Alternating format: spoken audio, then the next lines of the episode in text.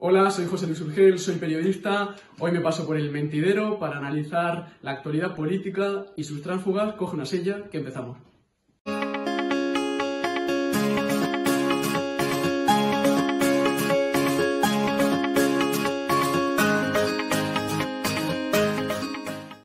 ¿Qué tal amigos? Bienvenidos un día más al Mentidero. Hoy tenemos nuevo programa de la sección de debate y actualidad. Hoy vamos a hablar del sistema electoral a raíz de todas las polémicas que se han suscitado en las diferentes asambleas regionales, como hemos visto en Murcia, Madrid, ahora en Castilla y León también. Y antes de nada vamos a pasar a presentar a, los, a nuestros colaboradores del día de hoy. Empezamos con Diego sobre Cueva. ¿Qué tal, Diego? Pues muy bien, esta semana tenemos un tema muy interesante. La política española, como siempre, está, vamos, al auge. Nos da unos finales que, vamos, de Juego de Tronos. Y la verdad es que a mí me ha pillado de exámenes y me ha fastidiado un poco porque no he podido interesarme todo lo que me había gustado. Entonces, estamos todos estudiando y a la vez de mis compañeros diciendo, jolín, ¿habéis visto lo que está pasando? Lo que está pasando en Murcia, lo que está pasando en Madrid. Y nada, pues con ganas de charlar un poco. Lo, comentaba mucha gente en Twitter, ¿no? Que siempre pilla eh, a la gente trabajando y tal, y decían, joder, esperar a este tipo de noticias cuando esté la gente descansando, que así no se puede. Pero bueno, es lo que toca, la actualidad manda. También tenemos hoy por primera vez con nosotros a José Luis Urgel, periodista y proyecto de jurista. ¿Qué tal, José Luis? ¿Qué tal, chicos? Y nada, gracias por, por invitarme. Ah, un placer tenerte aquí para analizar la actualidad lo que comentabas, ¿no, Diego? Esto parece Juego de Tronos cada día más. Lo comentaba yo otro día también en, un tuit. Digo, joder, gracias a, George R.R. Martin por acordarse de nosotros y arreglar el estropicio que fue la última temporada y encima basarlo en España, porque es que parece escrito por guionistas esto, la verdad. Entonces, no sé si, es un drama, una tragedia, veremos a ver en qué acaba todo esto. Pero bueno, vamos a empezar analizando el, el sistema electoral propiamente de España ya que pues, existen muchas quejas, es habitual eh, oír hablar a muchos partidos políticos sobre una necesidad de cambio, el tema de las circunscripciones, pero vamos a concretar un poco más y vamos a, explicar precisamente qué es esto. ¿no? Eh, yo creo que comenzaremos diciendo que el sistema electoral español se basa en, la ley DONT, que, se basa en, la teoría de un jurista belga.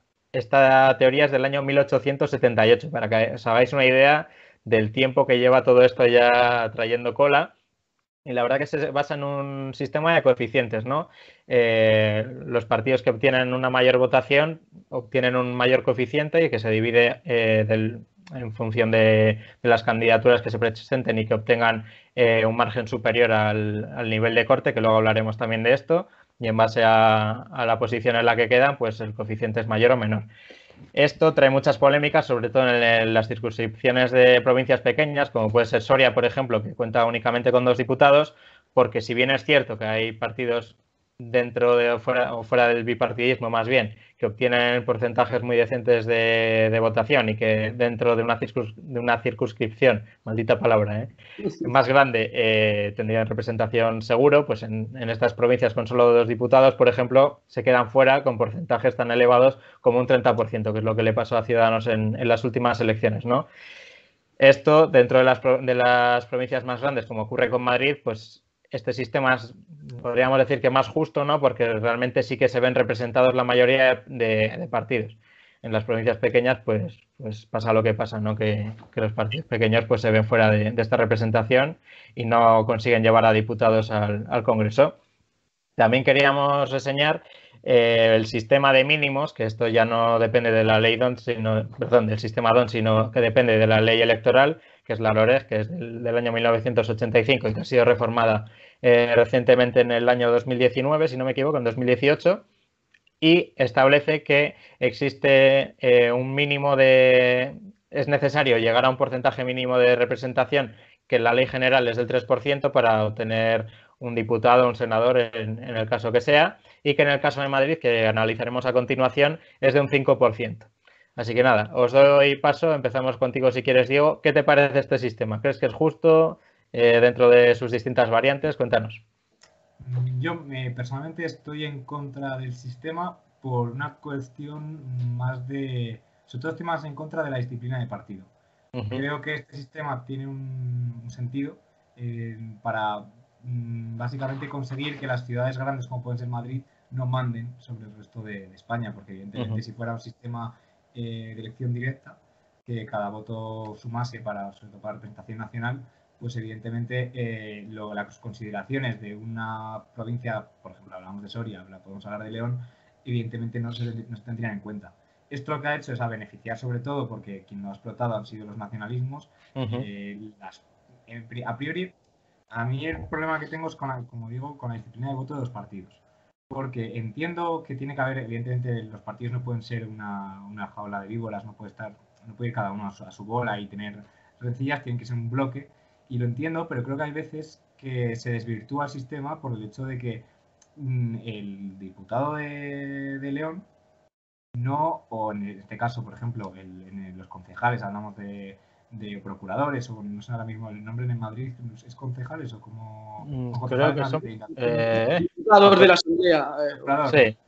Bueno, pues los procuradores, pues claro, entiendo que al fin y al cabo ellos les ha elegido, se supone que les ha elegido eh, su, vamos, sus electores son los electores de Madrid. Evidentemente, la cercanía también entre Madrid y el Poder Central es decir, entre Madrid y lo que es la, la, cabeza del partido es otro rollo, porque evidentemente es la provincia más, más importante de España a nivel de población, a nivel de recursos, a nivel de política, y es donde se reside todo. Pero lo que ocurre es que yo entiendo que también los políticos deberían, deberían tener cada uno su propia, sus propias ideas, porque si no, no tiene sentido votar a esa gente. Es decir, si son 300 corregidme, ahora mismo el dato no, sé decirlo. 300 y pico, no me acuerdo ahora cuántos son. Mira que debería saberlo porque esto me dio una caña con esto cuando yo estoy Lo vamos buscando mientras, no te preocupes. Pero vamos, el número de diputados, que nunca me acuerdo de, que hay en la Asamblea. Pero a lo que voy, hay 300 y pico personas allí. Y hay, eh, pues, por ejemplo, pongamos, antes que había sobre todo dos partidos.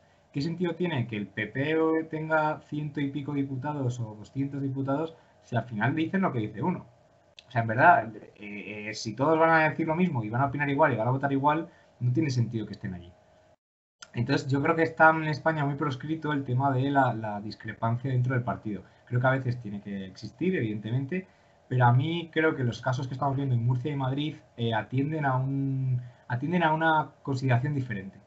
No atienden tanto a una decisión como podría ser la votación de una ley en la que tú puedes estar más a favor, más en contra, puedes estar mm, desmarcarte de tu partido, sino que es una cuestión mucho más estructural, que abarca, implica muchas cosas, como digo, porque al final eh, el problema está en que como tiene tanta influencia la política nacional en la política local, eh, se están haciendo historias de si tú me dejas de apoyar en Murcia, yo te dejo de apoyar a ti en, en Valladolid, por ejemplo.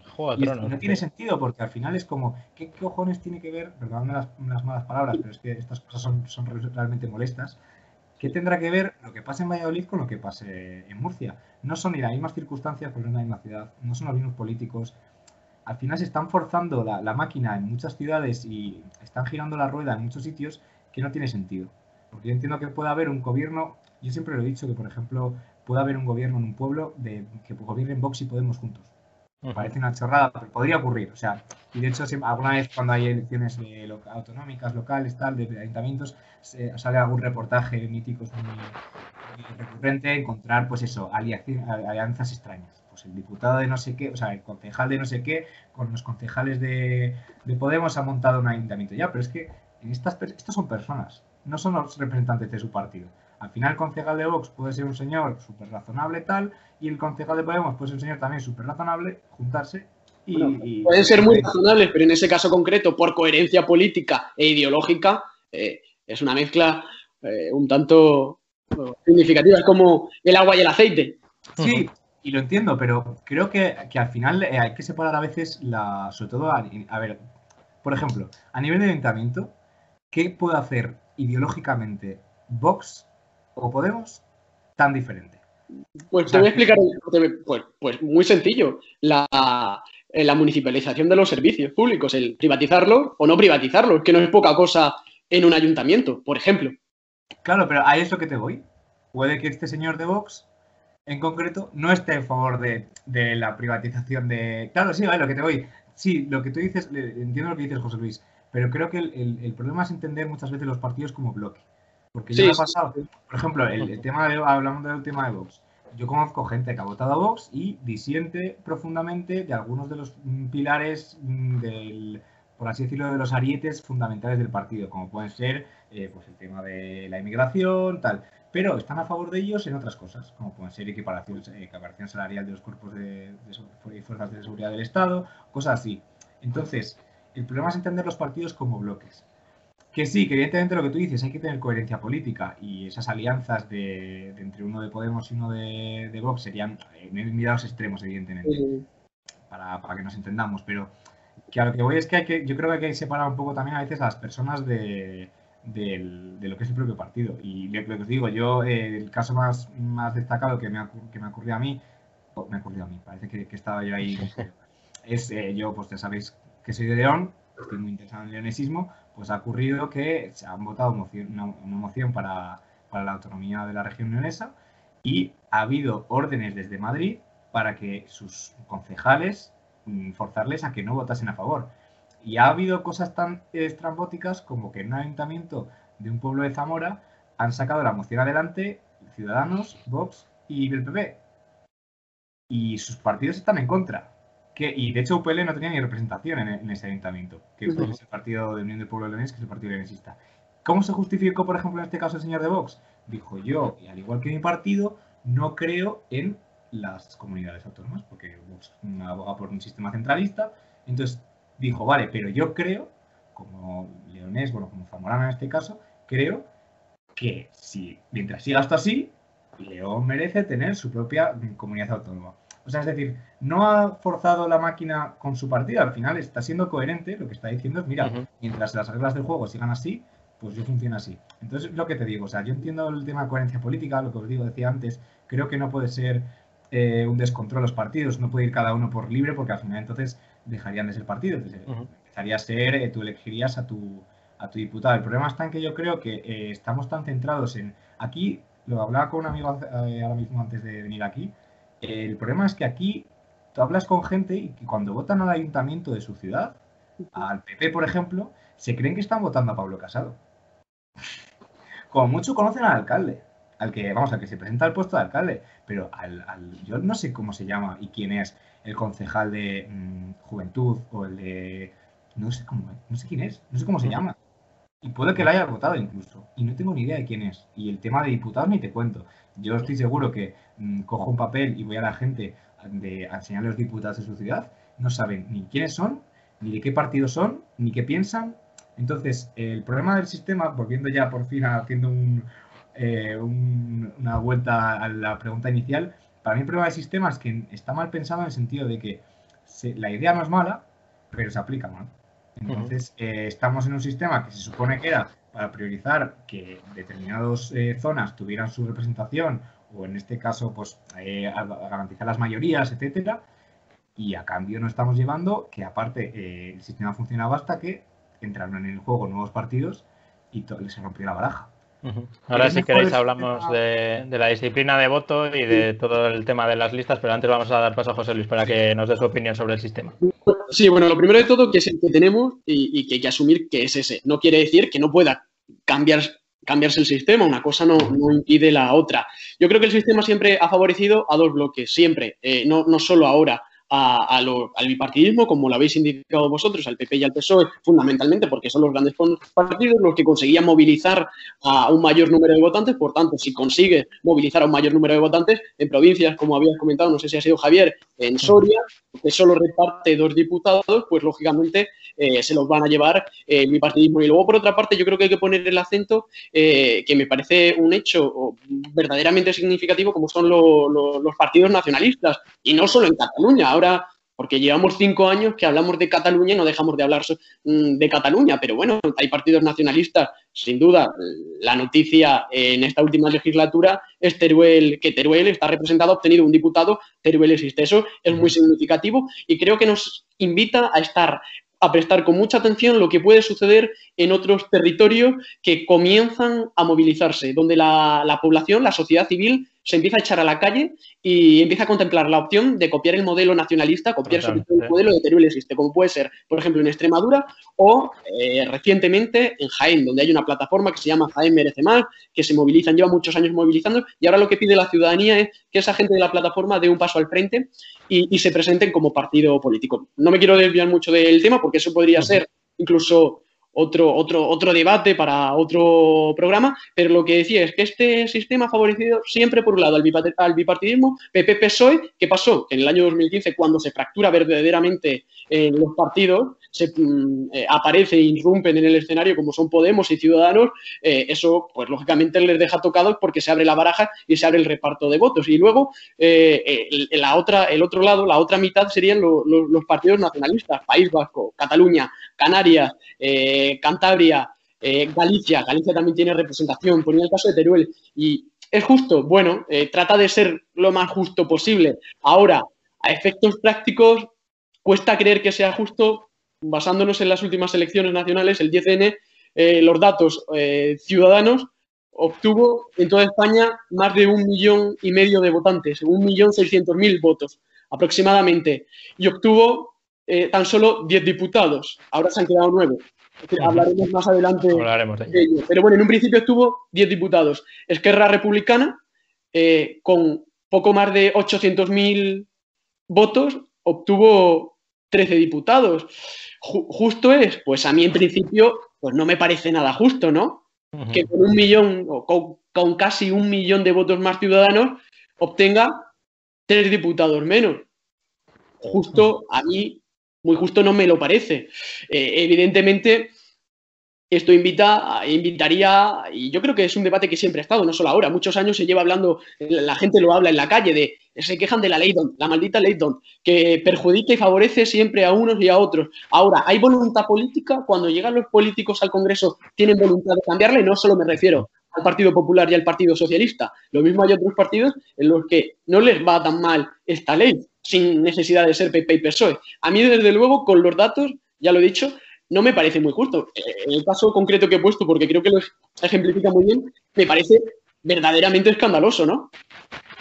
Yo creo que un poco la línea en la, que estabais comentando, yo creo que esto beneficia principalmente a los, a los dos grandes partidos, a PP y a PSOE, mientras las cosas sigan así, muy importante, porque como en algún momento la deriva de quién gana el peso, la izquierda o la derecha, principalmente tengo más miedo por la derecha, Vox puede empezar a quitar muchos diputados al PP y que el PP se quede sin los diputados que a priori tenía asegurados en provincias pequeñas.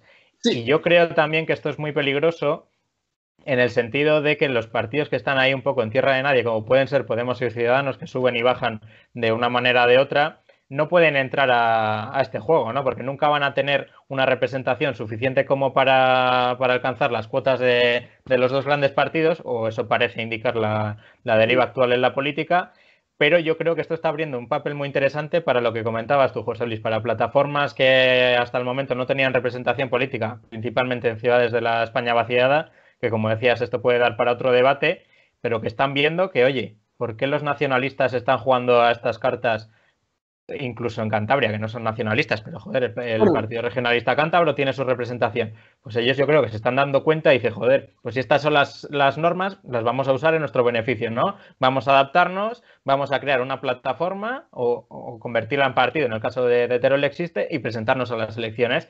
Y es en este momento en el que las ciudades pequeñas, como puede ser la nuestra, como puede ser Palencia, puede quedar un poco apartada la ideología de los dos grandes partidos y empezar a ver más allá de la izquierda y la derecha, ¿no? De ya intentar ver por los intereses de una ciudad que es que se muere, como no haya algún cambio. Y esto, yo creo que partidos como PP y PSOE viven un poco más alejados de la sociedad, a pesar de que, como comentaba Diego, en unas elecciones municipales sí que la gente es más cercana al pueblo, conoce un poco más las necesidades de la gente, pero en el momento de ponerse a negociar con los partidos, con, perdón, con las directivas nacionales de los partidos, siempre quedan en un papel muy, muy relevante al final. sobre todo cuando las elecciones. Sí, Perdón, en relación a lo que tú decías, Javier, y sobre todo lo que planteaba Diego, en las elecciones municipales. Yo no creo que la gente en las elecciones municipales vote, sobre todo a lo mejor en las grandes ciudades como pueden ser Madrid o Barcelona, tal vez, pero en las ciudades medias, pequeñas, yo no creo tanto que la gente vote al partido, al PSE, al PSOE, al PP o a Ciudadanos, a quien sea, o a Vox, sino al candidato. Yo creo que eh, en las elecciones municipales, sobre todo, influye eh, el candidato por, por lo que decía Diego. O sea, la gente no sabe, desconoce las listas electorales, desconoce, por supuestísimo, el programa, lo que plantean o lo que dejan de plantear. Y yo creo que el candidato es súper importante. Y eso hace muchos ayuntamientos eh, revalidar la alcaldía o no. Claro, yo creo que es eso, es lo que hablábamos. Ahora te paso, Diego, un segundito, que ya acabo que el hecho de conocer en, unas elecciones municipales al candidato, que yo creo que debería ser algo casi obligatorio, ¿no? Estás, mm, estás poniendo en, juego el futuro de tu ciudad y sobre todo, como decía antes, si son ciudades pequeñas, que el gobierno central las tiene prácticamente olvidadas, a no ser que haya algún interés puntual, que, que esto ya lo sabemos todos, que funciona así.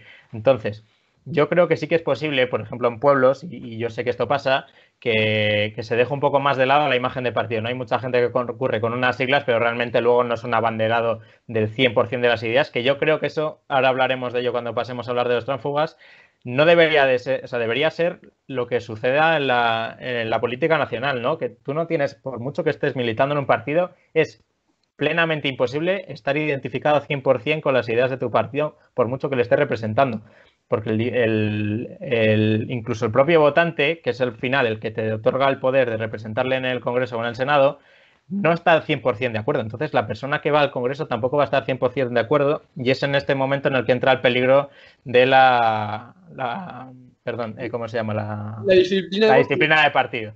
Que, que, esto es lo que está considerando pues, este movimiento de transfugas. Diego.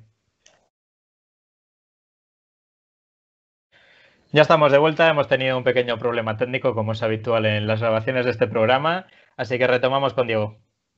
Bueno, a ver, tal y como estaba diciendo yo, como decía bien José Luis, no es lo mismo, eh, evidentemente, las elecciones municipales que las elecciones, que las elecciones autonómicas.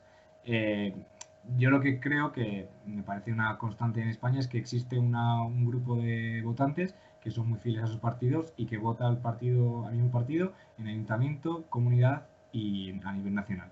Entonces, básicamente eso, lo que quería apostillar es que eh, esto es un factor muy determinante y que evidentemente eh, la disciplina, o sea, volviendo un poco, eh, existe como un clan muy cerrado de votantes y esto evidentemente afecta mucho a la hora de cualquier tipo de elección. Ya el tema candidatos ya para mucha gente pasa a un segundo plano importa más. Con mucho, diría que los candidatos que se valoran pueden ser los cabezas, un alcalde, un presidente de la comunidad o un líder del partido como puede ser Pablo Casado, Pedro Sánchez. Se valora más, al, hay un personalismo, pero sin ser un personalismo. Es extraño porque es como una fusión entre lo que podría ser, por ejemplo, Estados Unidos, que la gente vota a una persona, y este voto a las siglas. Muy generoso con Casado, ¿eh? No sé yo si Casado es su líder. Sí, bueno. así. Eh, digamos que. Sí, sí. No, la verdad es que yo creo que un poco Diego tiene mucha razón y sobre todo también otra de las polémicas que, de las que se habla mucho es el tema de las listas cerradas, ¿no? Que principalmente los partidos lo que intentan hacer es atar a gente que sea lo más consecuente posible con las ideas del partido y principalmente es el líder, lo que comentaba también Diego, que es el que en teoría debe encarnar estas ideas y que por ello las representa. Pero claro, esto en un sistema de listas abiertas pasaría lo que está pasando ahora de una forma yo creo que mucho más exponencial, pero sin dar, sin dar lugar a este tipo de problemas. ¿Qué pasa? Que en España, por este clima de juego de drones que llevamos comentando todo el programa, pues el hecho de, tener listas abiertas y no estar atado a una disciplina de partido, pues yo creo que podría acarrear también otra serie de problemas y principalmente es lo que, lo que ha pasado a raíz de toda la polémica de Murcia, ¿no? Y a raíz de esto vamos a comentar también un poco cuáles son las comunidades autónomas que pueden eh, convocar elecciones y que, porque esto va a ser muy interesante para el tema de Madrid, en el momento en, el que convocan nuevas elecciones comience una nueva legislatura de cuatro años, porque en Madrid esto va a ser muy importante, la nueva legislatura va a ser de dos, pero por ejemplo, comunidades como son Aragón, Baleares, Canarias, Castilla y León, Comunidad Valenciana, Extremadura y Navarra, en el momento en que anticiparon sus elecciones, que creo que no se ha llegado a hacer nunca, si no me equivoco, creo que la hizo Valencia eh, en la última legislatura, comienzan una nueva legislatura de cuatro años. Entonces, esto acarrea muchos problemas y sobre todo en cuanto a la duración de los pactos cuando una asamblea o unas cortes están tan resquebrajadas o tan divididas en, diferentes partidos. No me confundo, creo que Andalucía, que también adelantó las elecciones Susana Díaz, también son cuatro años de legislatura. Eso es, en Andalucía también. Eso es. Sí, claro, Andalucía lo tiene por la vía de, las comunidades autónomas que se rigieron desde el principio por, por, sus nuevos estatutos, cuando lo convocaron en, después de, aprobarse la, Constitución. Entramos ya, si queréis, un poco con la polémica de, los transfugas y ahora os preguntaré qué, os parece este hecho de, que se cambien de partido para participar en mociones, que no se convoquen elecciones directamente cuando, cuando surgen este tipo de discrepancias. Pero os quería comentar principalmente el tema del famoso grupo mixto, ¿no? que se está hablando mucho de este tema. El grupo mixto es un grupo conformado en el Congreso y en el Senado, en las diferentes asambleas, por los representantes de los partidos que no han alcanzado una minoría, eh, perdón, una, sí, una minoría necesaria para tomar, para formar su propio eh, grupo en el grupo parlamentario y que se quedan en, un grupo aparte, ¿no? que también tiene su propia forma de regirse. Y en el caso, por ejemplo, del, del de, Ciudadanos en el Congreso que ha salido en los últimos días, ha habido dos. Uno de ellos ha decidido abandonar su, ceder su acta y que les, que suceda en el puesto la persona que le sigue en la lista, pero otro de ellos ha decidido conservar su acta y, pasar a formar parte del grupo mixto. ¿Qué pasa? Que esto eh, trae muchas consecuencias, sobre todo para, eh, para la persona, pero también para el partido. Para la persona en el sentido de que pierde muchos derechos, como puede ser el derecho de intervención pública en el Congreso, porque normalmente quedan restringidos a, a, a formalizar eh, peticiones por escrito. También eh, reciben muchas menos ayudas como diputados. Y en el, aspecto del partido, esto puede perjudicar eh, sobre todo en el tema de las subvenciones. Porque, por ejemplo, en el Congreso, Ciudadanos tiene ahora mismo nueve diputados, que son menos de los que tiene el grupo mixto. ¿Esto qué significa? Que se pierde mucho dinero, en, en concreto 20.000 euros al año. Pero en el tema del Senado es algo mucho más sangrante, porque, por ejemplo, eh, los grupos parlamentarios que tienen menos de seis senadores pierden la subvención de, partido que tienen. Y esto a, Ciudadanos, en el momento en el que acabe eh, el fin del periodo de sesiones, que será en junio, le va a suponer una pérdida anual de 179.360 euros, lo que constituye el 56% de los ingresos que conseguía a partir del Senado. Para que os fijéis lo importante que es esto, ¿no? Yo no sé qué pensáis sobre ello. Digo, empezamos contigo. Pues mira, yo creo que entiendo como, yo defiendo, como decía antes, la libertad de cada uno de los parlamentarios a tomar sus propias decisiones. como decía, me, entiendo que la, sobre todo lo que me molesta, por así decirlo, me, parece la seriedad. Creo que se ha perdido mucho seriedad en mucha seriedad en el sentido de decir, lo que no puede ser es que estemos en algunos debates parlamentarios de mociones de censura pendientes de a ver qué vota una persona. Es decir, que no se sepa hasta el mismo momento de la votación si una cosa tan grave como una moción de censura se va a llevar a cabo o no. O sea, me parece una cosa, eh, porque al final, yo por ejemplo, no sé si habéis ido a alguna sesión en, habéis ido a visitar, por ejemplo, yo he estado en las Cortes de Castilla y León varias veces, es horrible. O sea, me parece un sistema parlamentario horrible. Yo he estado sentado allí eh, viéndolo durante dos horas, duraba las, el, no era, la sesión plenaria eran como cuatro horas, una cosa así, yo estuve como dos, como más, eh, puedes entrar y salir. Eh, era una cosa horrible, porque estaban debatiendo eh, la gente de, chorradas, porque estaban debatiendo chorradas, echándose mierda entre ellos, tal, y luego llegaba el momento de la votación, decían los responsables, sí, sí, no, sí, abstención, tal, tal, y votaban. Y es que yo llegué al punto de que estoy viendo un debate de 20 minutos con improperios, con uno que casi lo tiene que echar el, la mesa de, las Cortes, bueno, una, barbaridad, para que luego saliera la votación a favor, por, es que votaron todos a favor y fue como, ¿eh, ¿qué? ¿Qué, acabo de ver? Acabo de ver a un gente echándose, eh, vamos, los cuchillos entre ellos para que luego voten todos a favor sobre... Entonces, ¿de qué estaban debatiendo? ¿Qué hacían aquí? Yo no sé si es una forma de justificar el sueldo, porque yo creo que muchas veces eh, se podría arreglar una mañana. Porque creo que yo entiendo que, hay debates importantes sobre leyes que tienen que llevarse a cabo que son eh, pues, bastante, que exigen un debate largo, pero otras cosas que son como, ¿vale? Nos ponemos, sí, no, sí, sí, sí, no, venga, tal, y a funcionar. Y con el tema este de lo que os digo, a mí lo que me molesta es que no están eh, yéndose por una cuestión de moral, de decir, mira, yo no puedo con esto, si eso, te vas del acta. Yo me respeto mucho el decir, mira, yo abandono mi acta, se lo dejo a mi compañero que esté detrás y yo me desvinculo de esto. Me parece bien. Me parece una cosa seria y consecuente con tus ideas. Pero esto de irse para conseguir un despacho, una asesoría, eh, ser asesor luego de no sé qué, al final es que estás mercadeando, estás mercadeando y estás mercadeando con, al final, con, todos tus electores que no te han votado para eso. Y de nuevo vuelvo a, la cuestión de que a ti no te han votado.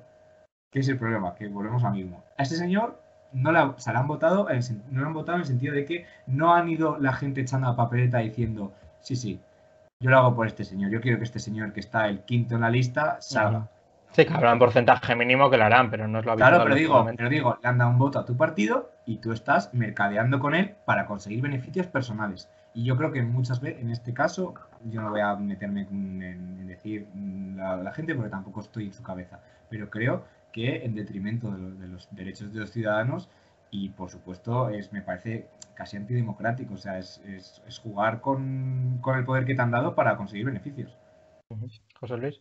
Lo que estamos viviendo estos días, esto es opinión, evidentemente me parece que forma parte de la historia, de la política, de los capítulos más sucios, más sucios que está, eh, de la política española. Eh, suscribo lo, que, lo último que ha dicho Diego.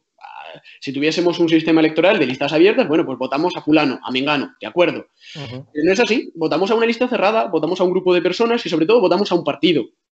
Entonces, es cierto que el acta de diputado pertenece a, esa persona, eso es cierto, y, lo pueden hacer, y como pueden hacerlo, lo, están haciendo. Ahora bien, a mí me parece, lo que he dicho, me parece eh, de una indigencia ah, moral y, política eh, abismal. Me parece tristísimo, me parece muy sucio. El caso de, de Murcia me parece especialmente lamentable, me parece especialmente lamentable porque tres, eh, uno puede, por, bueno, por circunstancias de la vida, puede dejar de estar de acuerdo con el partido, puede dejar de estar de acuerdo con la organización, propiamente dicho, orgánica. Bueno, son cosas que, suceden y que se deben respetar. Lo que no me parece respetable es que uno decida marcharse de, de un partido, abandonar un proyecto político por tres consejerías. A mí eso me parece, me parece lo que digo, forma parte de los episodios más sucios de la política española. Y además yo creo que, hay que el caso concreto de Murcia es que atiende a unas singularidades y unas particularidades, particularidades perdón, muy concretas que creo que, hay que mm, mencionar. Cuando conocimos hace ya varios días que Ciudadanos iba, planteaba presentar una moción de censura junto al Partido Socialista, había mucha gente que, se indignaba, que no me sorprende que haya gente que se me indignaba, pero recriminaban a, Ciudadanos esa moción de censura. A mí no me parece eh, que sea, se le pueda recriminar a Ciudadanos lo que se le debe. A mi juicio, recriminar a Ciudadanos es el momento en el que decidió apoyar el gobierno del Partido Popular en Murcia, porque el Partido, eh, el Partido Popular en Murcia lleva gobernando casi 30 años, 26 o 27 años, y representa, es un, es un partido en Murcia eh, enfangado eh, por la corrupción, al igual que ha sucedido en otros sitios como en Andalucía con el Partido Socialista que ha estado 30 o más de 30 años gobernando y, están salpicados, salpicadísimos, manchados por todos lados de corrupción. Yo creo que hay que contar todo, igual que se puede decir lo de Murcia y eso hace incompatible a Ciudadanos, un partido que decía, era el abanderado de la regeneración, eh, igual que veían incongruente y no veían posible gobernar con el PSOE en Andalucía, yo creo que eso es inviable en Murcia. Sin embargo, en Murcia sí lo hicieron. A mí me parece bien, a, mí, a mi juicio, la moción de censura en, Murcia me parecía procedente. Lo que era improcedente es que hubiesen dado lugar al gobierno del Partido Popular. Y luego, cómo se han desarrollado los acontecimientos, bueno, son, son tristísimos y son lamentables. Luego hay que destacar, hablando de transfugismo, el caso del ex, ya ex senador de, Ciudadanos, Janer Vías, eh, que ya ha fichado por el Partido Popular. Esto también forma parte de la política, de la parte más sucia de la política me sorprende, ¿no? Me sorprende desde el punto de vista ideológico. Por eso decía antes y lo calificaba así, estos ejemplos son sobre todo el hecho de irte al Partido Popular, como ha sucedido con Fran Hervías y con los tres exdiputados de Ciudadanos que habrán entrado al gobierno con el PP, es indigencia política, indigencia ideológica, moral, porque es cierto que el Partido Popular y Ciudadanos comparten tienen en común eh, muchos elementos, muchas ideas, la defensa de España, la unidad de España y otros más. En lo económico seguramente también eh, comparten algunas medidas, pero luego hay otras que no. Y, sin irnos más lejos, un asunto que es actualidad de estos días, la ley de la eutanasia. El Partido Popular votó en contra, Ciudadanos votó a favor, pero Ciudadanos siempre ha estado a favor de esa medida, no ahora, con Arrimadas, con Rivera también estaban a favor. Y por cierto, no me parece una ley menor lo que se ha aprobado en España me parece trascendental. Habrá quien esté a favor, quien esté en contra. Eso es otro debate que se puede hacer en el mentidero. Pero me parece incompatible estar en el partido, venir de Ciudadanos, en teoría defender unas ideas para irte al Partido Popular. ¿Qué sucede? ¿Qué sucede cuando se planteen cuestiones así tan importantes? Porque ahora vamos con lo que comentaba antes Diego, lo que venía desarrollando minutos atrás. La disciplina de, partido, la disciplina de voto, evidentemente no la van a romper. Por eso digo que lo que ha sucedido me parece lamentable. Luego el caso del diputado de, también de Ciudadanos, que decíamos, Ciudadanos empezó con 10 diputados, ahora son 9, porque Pablo Cambronero, a diputado por Sevilla, se marcha, no renuncia al acta, pues mira, eh, también es recriminable, es reprochable porque en el caso de Ciudadanos tenían un, código ético que no permite ese tipo de cosas. Yo creo que es violar, violar eh, unas ideas que en principio decían tener. Sí, sí, al final esto es un poco el, mercadeo de... Me dices que estás mercadeando con, cosas privadas, pues bueno, se puede llegar a entender. Pero en el momento que ostentas un cargo público, como sucede principalmente con el tema de, de los representantes de Ciudadanos en Murcia, el hecho de cambiar que un agente te otorgue su confianza para representarles ante el, ante el gobierno regional por tres consejerías o en el caso de, de Cambronero por asegurarte un, sueldo durante la legislatura, pues es, lo que... A mí más me parece lo que ha hecho Marta Martín. También ya o sea, de Ciudadanos, era, era, diputada de Ciudadanos, o sigue siendo, creo que aún no, no sé si ya ha presentado la renuncia al acta. Bueno, pues por una serie de motivos uno deja de, de, estar de acuerdo con lo que defiende Ciudadanos, con las ideas de Ciudadanos, con su posición, eso es respetable, que eso merece otro análisis. Ciudadanos ha cambiado tanto. Ciudadanos que nacía como un partido de centro, de centro-derecha, pero dispuesto a dialogar a derechas, a izquierdas, que eh, este ciudadano llegó a, llegó a hablar, a llegar a acuerdos con Pedro Sánchez para un hipotético gobierno en el año 2016. ¿Tanto ha cambiado? ¿Tanto ha cambiado? Eso es lo que yo me pregunto y le pregunto a la gente de Ciudadanos. hablan del sanchismo, de abrazar el, el, sanchismo, pero si es que ya lo abrazaron. Y precisamente creo que ahora es más importante que nunca que el centro, el centro, el centro exista en este país en un momento en el que todo está tan polarizado, en el que tenemos ahí a Vox, en el que sigue estando Podemos, que ya, ya aprovecho, nos pedías también, Javier, eh, bueno, elecciones, una visión de futuro. Bueno, pues los datos dicen, eh, las últimas elecciones nos dicen que Podemos cada día se desinfla más. Veremos a ver qué sucede. Lo que sucede en Madrid me parece muy importante. Vamos a ver si la llegada a la política madrileña de Pablo Iglesias consigue evitar ese descalabro, porque las encuestas, hasta antes de conocer que Pablo Iglesias se presentaba como candidato a la Comunidad de Madrid, era que Podemos junto con Ciudadanos no llegaban a ese 5% mínimo exigible en, el que tú, explicabas al comienzo del programa. Ahora parece que hay encuestas que le dan a, Unidas Podemos un 11 o 10 o 12 diputados en la, Asamblea de Madrid. Vamos a ver qué, sucede. Me parece, creo que la, izquierda lo tiene francamente difícil.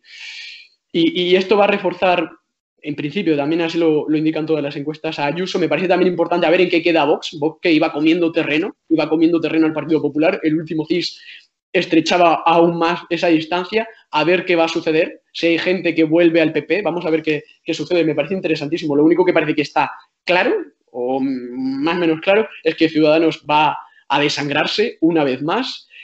Posiblemente, posiblemente se va a quedar fuera de la Asamblea de Madrid. Veremos a ver si el fichaje de Edmundo Val surte algún tipo de efecto, que a mí me parece un buen político, aunque tengo serias dudas de si de verdad la gente, si tú sales a la calle y preguntas, eh, ¿conoce, ¿quién es Edmundo Val? Tengo dudas de si la gente de verdad conoce a, Edmundo Val. Diego. Yo, mira, quería rápidamente comentar unas cosas. Lo primero es que eh, nos podemos encontrar, llegado al punto, tal y como, como comentaba José Luis, que creo que todavía no se ha dado, pero podríamos encontrarnos que a un senador votase a favor de una ley y luego votase en contra, por ejemplo, una ley que se volviera al Congreso eh, y volviera a tratar al Senado, votase en contra, que yo en ese punto digo, ¿dónde queda la coherencia política? Bueno, es que, es que un, inciso, Diego, es que Ciudadanos, como partido con todos sus integrantes, en Murcia ha votado a favor, en contra y se ha abstenido la moción de censura. Para que veamos en qué punto claro, nos Claro, o sea, a eso voy. Pero ya no te hablo no solo como partido, hablo como persona. O sea, podemos encontrarnos que, como decía antes José Luis, un senador se vaya de Ciudadanos al PP, vote primero a favor con Ciudadanos de una ley, vuelva al Congreso de esta porque cuando ha salido lo que sea, y vuelve otra vez y vote en contra. O sea, a nivel coherencia política es como, eh, pero entonces sí o no.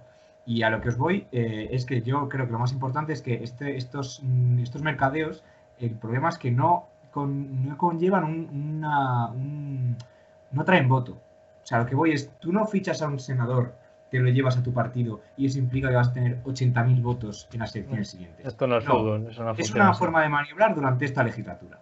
No, claro que no es, pero que no es poca cosa porque te permite estar en el poder y el hecho de estar en el poder sí te permite tener votantes. Claro, sí, bueno, pero... Y directamente sí. Claro, sí, pero a lo que voy es que no es en el futuro no tiene, o sea, esto dura lo que dura la legislatura, o sea, esta jugada dura lo que dura la, legislatura. Y luego con el tema de este esta política tan tan fugaz, tan inmediata, no es poco. Eh, a ver, lo que yo, por ejemplo, lo que me ocurre con el señor Iglesias, eh, Podemos, evidentemente, Podemos eh, tiene un ego brutal, ya lo vimos con las, la repetición de elecciones, vamos, las, las, últimas elecciones que fueron un cachondeo, votamos mm, por encima de nuestras posibilidades y creo que todos jugaron a pensar que, yo creo, a mí esas, esas discursos, esos discursos de Iglesias pensando que iba iba a llegar a la mayoría absoluta, a ser presidente del gobierno. yo, flipaba, yo decía, pero usted no es consciente de la, realidad que tiene alrededor. Y a mí me, parece, me llama mucha atención una cosa. Eh, vale, si Iglesias, pongámonos en un, supuesto, llega a la Comunidad de Madrid y, consigue la presidencia de Madrid, eh, y luego hay elecciones nacionales, que va a volver a cambiarse y acceder a la presidencia de Madrid a una, una posible vicepresidencia para volver otra vez a, las elecciones nacionales? A ver, lo que sabemos que son hechos, bueno, tampoco llegan a ser del todo hechos. Es que parece que, empieza el relevo, o eso parece ser, y que su sustituto en Podemos, en Unidas Podemos, va a ser eh, Podemos en concreto, que, es el partido Holanda, Díaz. vamos a ver, vamos, vamos a ver. Pero, es, muy lejana, Diego, la hipótesis de que, de que Pablo Iglesias pueda ser presidente de, de, la Comunidad de Madrid. No, no, no. No, no, voy, voy, sobre todo al hecho, no, voy tanto al. Sí, sí, Digo, voy al hecho de que. más tarde piensa volver otra vez a la política nacional, si va a estar eh, cambiando en función de los intereses personales y políticos, porque esto no deja de ser atender a un movimiento puramente político del partido, porque se iban a descalabrar, porque iban a desaparecer, y desaparecer en Madrid no es desaparecer en cualquier otro sitio, no voy a poner de ejemplo ninguna otra cámara para que territorial para que nadie se sienta ofendido, pero es que Podemos nació en Madrid, Podemos nació en Madrid. Es como si Ciudadano, que evidentemente se quedó muy, muy, muy tocado después de las últimas elecciones catalanas, pero es como si Ciudadanos hubiese desaparecido en Cataluña, hubiese sido ya terrible, porque es ahí donde nacieron. Pues eso le sucede precisamente ahora a Podemos. Veremos a ver si sirve de algo esta carta. Es que yo creo que Podemos estar jugando ya fuera de, toda clase de normas, principalmente las suyas propias, porque antes hablábamos del código, perdón, código ético de Ciudadano de Ciudadanos y el primero que se está saltando su propio código ético de partido es Pablo Iglesias, un código ético que escribió él de su puño y letra, en el que había que hacer primarias para todos, en el que había igualdad, por supuesto, entre hombres y mujeres, y en el momento en que ha visto que se le iba todo al garete, ha dicho, espera, que voy yo, que soy la cabeza del partido, al fin y al cabo, y depende cómo funcionen las cosas en Madrid, pues me vuelvo al gobierno, porque esto está claro que como en Madrid haya un descalabro de Podemos, a pesar de que esté él, va a volver al gobierno después del 4 de mayo, por mucho que hable de, su sucesora o de lo que quieras. Es más una cosa, Javier, que Podemos se salte su código ético tampoco es nuevo. Nada, nada, por supuesto que no. Llevan saltándose su código ético y adaptando el código ético a sus circunstancias e intereses eh, muchos años. Y además es que todo ello responde a negativas de, parte de otros miembros de su propio partido a presentarse en Madrid, que ya lo hemos visto, que se lo propuso a Garzón nada, se lo propuso a la propia Irene Montero nada, y ha dicho, pues nada, me toca ir a mí, a pechugar, y luego veremos a ver qué pasa, pero lo que está claro es que también va a influir mucho la política de, del, del PSOE y de Podemos dentro del gobierno, del gobierno central, porque a ver qué tipo de pactos se pueden alcanzar en Madrid para que nada quede tocado dentro de la política nacional en un hipotético caso de que el PSOE acabe necesitando a Podemos para gobernar en Madrid. ¿Quién sería el presidente? ¿Quién sería el vicepresidente? Porque yo no veo a Pablo Iglesias renunciando a la vicepresidencia del gobierno para acabar de vicepresidente regional y más a la sombra de Gabilondo, que es un más bien como un tecnócrata, ¿no? Es un perfil mucho más, más gris dentro de... No, llama tanto la atención y estaría claro que, sería una especie de... No, tampoco al PSOE sacando, pongamos, 30 o 40 o sacando 30 diputados, cediéndole la, la, presidencia de la comunidad a, Podemos porque tuviese 25. No obstante, el escenario pinta muy difícil para, la izquierda. Que no imposible porque en la política ya hemos visto que nada es imposible. Eso es. A ver, yo, mira, voy a decir que básicamente, como conclusión, que Iglesias está tapando agujeros como puede, está, es el albañil de su partido, lo está, está ya tocado de muerte, tal como decía José Luis, lleva años desinflándose, han tenido una visión, han, yo creo que han hecho política por encima de sus posibilidades, exigiendo más de lo que podían exigir. En este punto tengo que decir que estando yo en las antípodas de Vox, por ejemplo, me gusta un discurso que, llevan, que han llevado en Vox algunas veces, que es eh, yo evidentemente con X diputados puedo exigir X cantidad de medidas. Es decir, si yo tengo un 10% del apoyo que yo apoyo a un gobierno con esta cantidad de votos, no puedo exigir que se cumpla esta cantidad de, mis cosas. Tengo que exigir que se cumplan unos básicos, algunas cosas. Es negociar al fin y al cabo. Y luego tengo que decir también que, a ver, eh, al final... Bueno, perdona que te diga, eso ha sido con Vox y, no solo Vox. Quiero decirte, el ejemplo es, si tú miras el, Consejo de Ministros, la representación que tiene eh, Unidad Podemos es acorde a, los resultados que tenían. Pero yo voy, José Luis, yo voy, José Luis, a, la representación, el poder, no. No, pero yo voy, José Luis, a la, repetición de elecciones, porque esto ha ocurrido porque no les ha quedado otra. Porque después de repetir elecciones, y, voy a lo, que, a lo que decía, el problema es que yo veo que en la política en España, eh, los políticos lo que hacen es ir a elecciones como quien tira dados. Es decir, tiro dados a ver qué números me salen y ya jugaré con sus números. Y sin, olvidar que estamos en pandemia con el riesgo que supone convocar unas elecciones, que esto lo estamos pasando por alto porque lo hemos visto en Cataluña ya, pero vamos. es a, lo que voy, a, lo que voy, es que, eh, al fin y al cabo, eh, por ejemplo, es que ya os digo, repito, repito las anteriores elecciones.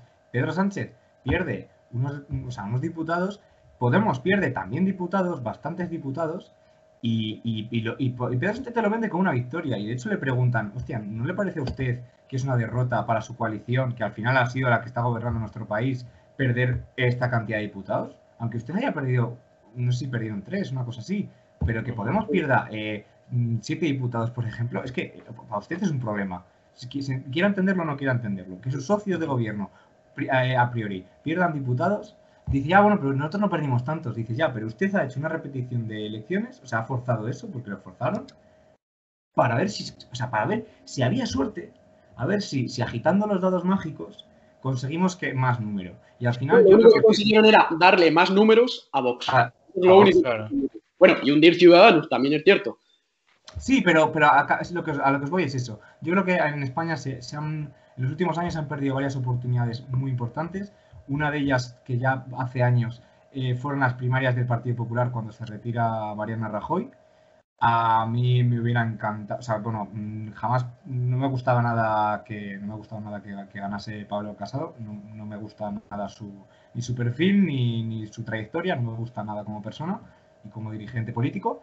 Eh, me hubiera gustado bastante más pues que hubiera ganado alguno de los típicos varones del PP, pero es que yo te voy a decir una cosa, sé que no nos podemos, ya nos queda muy poco tiempo, es que no ganó Casado, no ganó Casado, perdió Soraya Sáenz de Santa María, que es Tuvieron que agruparse Cospedal, los cospedalistas y los de Casado para echar a Soraya, pero yo siempre lo digo, es que no ganó Casado, es que perdió Soraya. Claro, pues eso, por ejemplo, creo que esa oportunidad perdió Soraya de Santa María, yo lo comentaba, creo que también es parte de hacerse mayor, eh, voy a hacer una cosa que, también que somos unos críos al fin y al cabo, pero que yo el otro día lo estaba hablando con mi compañera de piso, visto la trayectoria y visto lo que están pasando estos últimos años, eh, si hubiera ganado Soraya, yo lo que os digo, no tampoco con el PP no estoy tanto en las antípodas, pero sí que evidentemente no soy del su perfil ideológico, sí que me podía haber planteado, llegado al punto, votar a Soraya Santa María, y creo que otra mucha gente lo podía haber pensado,